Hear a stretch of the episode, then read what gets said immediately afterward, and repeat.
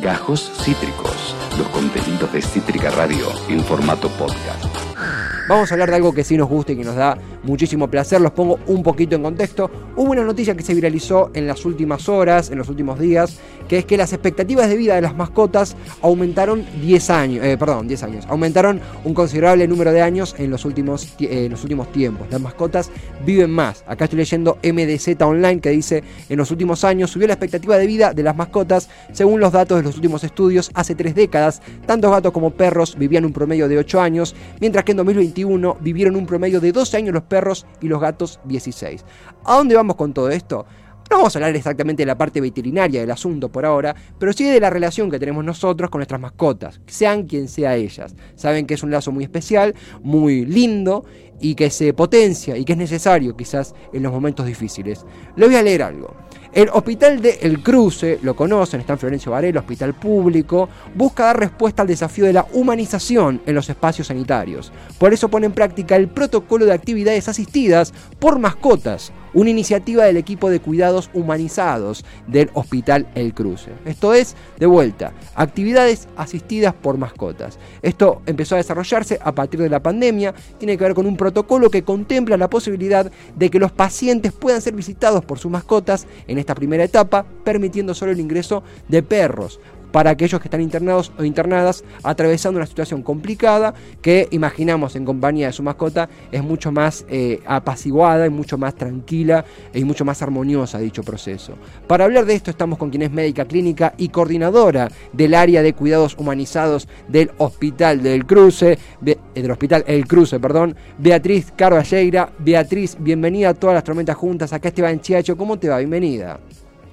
Hola, ¿qué tal? Buenas tardes, Esteban. Gracias por la invitación. Por favor. Bien, estoy bien. Mm. Gracias, eh, gracias a vos por, por hacerte el tiempo. Eh, cuando leímos de esto fue, fue algo muy, muy, muy grato. Esto es algo que arrancó, tengo entendido, con la pandemia, ¿verdad? Quizá en la parte más álgida, el cómo acompañamos a esas personas en un momento complicado eh, y acercar a sus mascotas, ¿no? Arrancó ahí, la, ahí fue la raíz, ¿no? Sí, arrancó ahí. Eh, en realidad arrancó con un paciente. Eh, te cuento mínimamente la historia de cómo arrancó el protocolo, de dónde surgió. Por favor. Había un paciente con una internación muy prolongada en terapia intensiva. Eh, se despertó de la terapia intensiva, tenía flexibilizado el ingreso de sus familiares, o sea, estaba rodeado por sus familiares, pero en un momento de esa internación, te hablo de internaciones de dos meses, nos pide ver a su mascota, que era un perrito chihuahua que estuvo con él toda su vida y ahí nos miramos entre todos, los kinesiólogos, los enfermeros, los médicos y los infectólogos, y dijimos, bueno, ¿por qué no? ¿no? ¿Por qué no permitir el ingreso de la mascota? ¿Qué era lo que nos impedía realmente ese ingreso? Eh, nosotros sabemos, y el hospital hace tiempo que sabe que los lazos afectivos hacen bien a la salud, eh, y un lazo afectivo de las mascotas es algo a tener muy en cuenta. Y ahí empezamos a buscar todo lo que necesitamos de evidencia científica para tener el peso suficiente como para hacerlo con el marco de seguridad que necesitamos. Mm. Eh, y bueno, encontramos todo lo que necesitamos para poderlo hacerlo seguros, ¿no? Mm. Seguros para los pacientes, seguros para las familias, para los trabajadores de salud también y también para las mascotas, para los perritos, ¿sí? que estén cuidados, que se sientan tranquilos, que no estén estresados, que sea un ambiente que los pueda contener, también a ellos. Es realmente, es realmente inspirador, tengo entendido que es el primer hospital público eh, eh, el, cruce. Lo destaco también porque hablamos de salud pública, hablamos de un hospital que, eh, digo, tuve la, fortuna de poder visitarlo, conocerlo, es allí en, Varela. es el primero público en implementar este protocolo de actividades, digo, es casi una vanguardia. ¿Esto es así? Es así, el Hospital Garraham, del cual nosotros es nuestro modelo, ¿sí? él tiene muchos más años y experiencia en esto, tiene su experiencia con mascotas, eh, pero después el próximo hospital público que lo hace es el Hospital de Cruce. Y Beatriz, en ese sentido, no hablamos de cuidados humanizados. Imaginemos que en los momentos más, más complicados, más álgidos por una persona que está en un proceso de internación, digo, eh, algo tremenda, tremendo en todos los sentidos para él, para su familia, para ella, para su familia, la aparición de una mascota que ese proceso vos que describías de, realizar, desarrollar ese protocolo, no es algo que es unilateral, sino que es interdisciplinario, ¿no? Participan desde kinesiólogos, infectólogos, es algo que convoca a todo un plantel, porque imagino que en el contexto de, la pandemia, sumado al desconocimiento en el área, eh, hubo mucho que aprender y hubo mucho desarrollo también, ¿no? Hubo una amplia gama de disciplinas involucradas. Sí, eh, el trabajo en equipo se hizo indispensable para poder sobrellevar la pandemia. Mm. Acá necesitábamos apoyarnos unos con otros y tener todas las miradas para poder abordar la integralidad de las personas que estábamos asistiendo. Entonces, tanto la mirada del psicólogo como del trabajador social, del enfermero, del kinesiólogo, todos teníamos que poner eh, nuestra mirada en cuál era lo mejor que podíamos hacer en esta situación de crisis inusitada que estábamos atravesando. Eh, y así fue como trabajamos cuidados humanizados, de un equipo eh, interdisciplinario. Ojo que digo interdisciplinario y no digo multidisciplinario, porque no es una sumatoria de disciplinas, sino que se trabaja en, esa, en ese entrecruzamiento de saberes es ahí donde salen las mejores cosas, cuando podemos entrecruzar lo que vos sabés y lo que yo sé y sale un resultado superador a eso. y, Beatriz, además de, de, la mirada emocional, porque digo, todos los que tenemos mascotas tenemos eh, un lazo muy especial y es un lazo que, a veces excede a, lo que podemos explicar en palabras, pero también vos tenés la mirada científica, la mirada de tu profesión, eh, eh, imagino que también es algo sumamente movilizador. ¿Cómo tengo entendido que el protocolo por ahora contempla perros? ¿Cómo están siendo las reacciones? ¿Cómo están siendo las interacciones de los pacientes con este protocolo? ¿Cuál fue la, reacción de ellos? ¿Qué podés contarnos sobre este proceso desde los zapatos de, de aquellos que están, bueno, pasando estos momentos internados en el hospital? Nosotros lo que vemos en nuestros pacientes es que ellos mejoran su ansiedad, el estrés de estar en un lugar como es un hospital que no es fácil para nadie, hace que puedan sobrellevar y llevar adelante eh, esa, esa, internación tan prolongada donde hay una época de, de rehabilitación, ¿no? Eh, donde vuelven a tomar las fuerzas necesarias para poder llevar adelante eso. Incluso vemos que bajan los umbrales de dolor, el dolor es mucho más tolerable, eh, baja la frecuencia cardíaca, en pacientes que están con monitoreos también. Esto está demostrado y nosotros lo estamos viendo así. O sea, hay un bienestar en los pacientes que logramos con los afectos y en este caso con las mascotas. Es como que logran tener por, en esa visita, eh, volver a su mundo natural, a su mundo familiar, ¿sí? Volver a su eh, ambiente cotidiano que, quieren retornar, ¿no? Mm. Eh, y eso es muy importante. Pero una cosa que también notamos y, que es muy grato y en esta época también es que el equipo de salud también se siente beneficiado, se siente confortable. Nosotros estamos tomando conciencia o viendo delante de nuestros ojos con estas, con estas visitas eh, el cariño, el afecto, cómo nuestros pacientes se sienten bien, mejoran, están con el ánimo más alegre y eso a nosotros, que somos el equipo tratante, a nosotros nos conforta también. Mm. Eh, y también, ¿por qué no decirlo? Nos saca de nuestra rutina cotidiana, de nuestro quehacer diario y somos espectadores de, un, la verdad, de una situación muy grata para nosotros.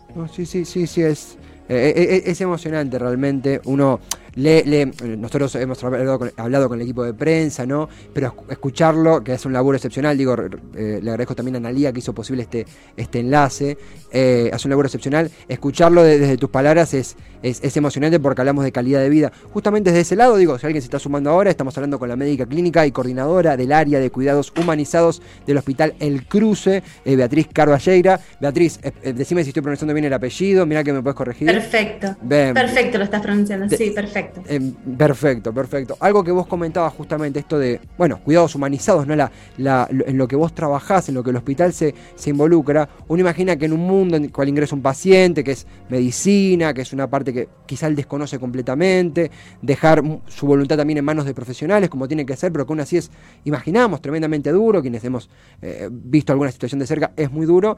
Es un nexo al hogar, un nexo también al juego, la, mascota.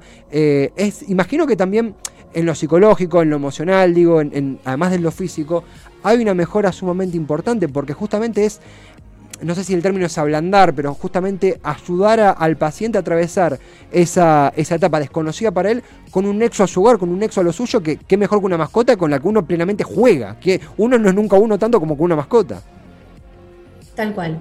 Eso es volver a los lazos de la vitalidad, mm, llamémoslo de alguna forma, ¿sí?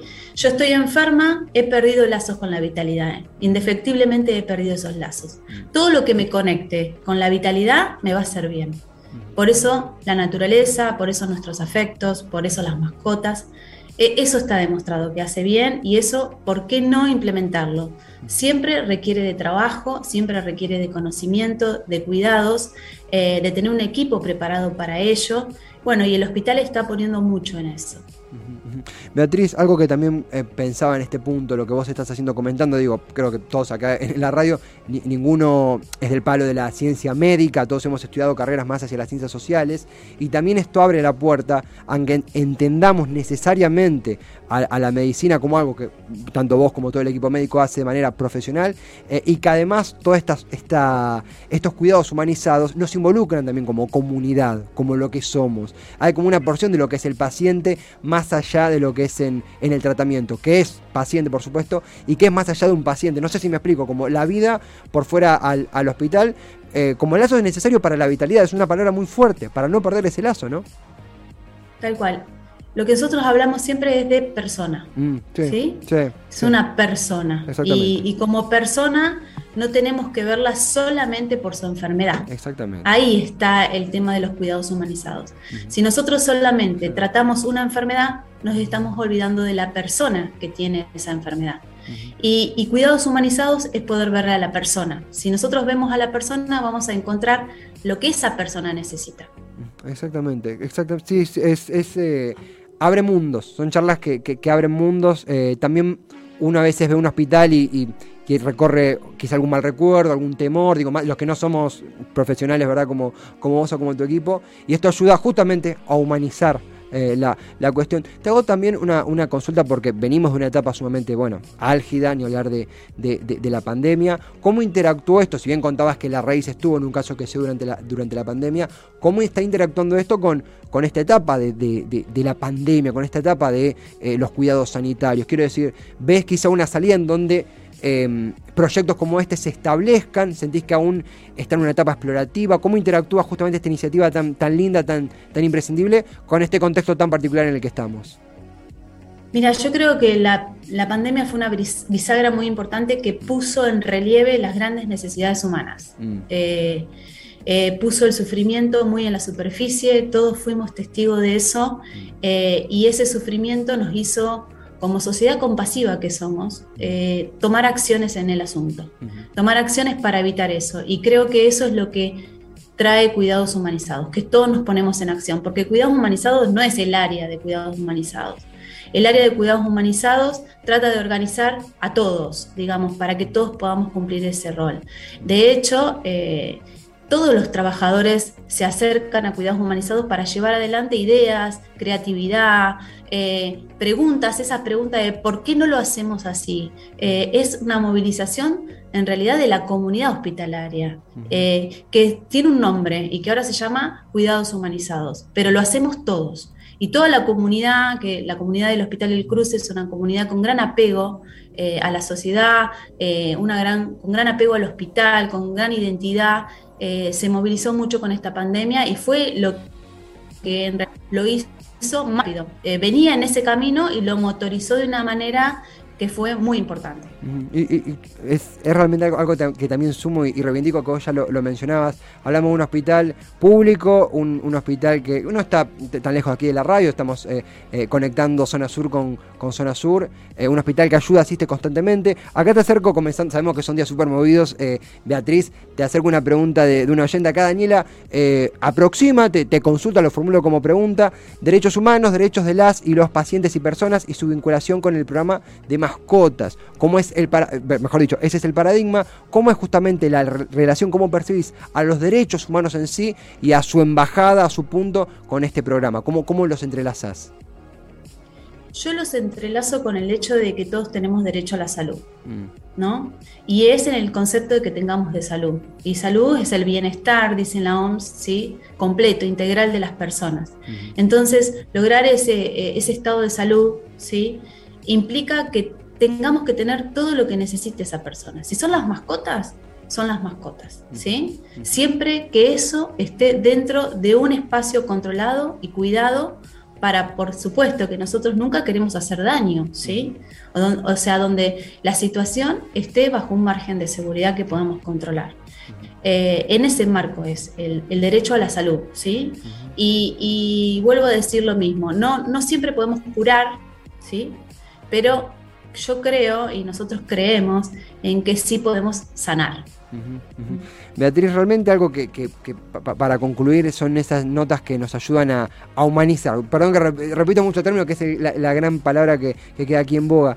Eh, humanizar un montón de cuestiones que para muchos los que no estamos allí son completamente desconocidas. Y también siempre el hospital tiene una apertura para los medios, por ejemplo, en donde nos permiten preguntar todo. Te has dado cuenta que eran muchísimas las curiosidades eh, propias y de la audiencia y que hemos podido justamente llevar hacia el lado de la humanización. La verdad que seguiremos bien de cerca esto. Actualmente es con perros y se, podría hacer una apertura hacia, hacia gatos, ¿no? Hay como una especie de, de exploración en ese aspecto, ¿no?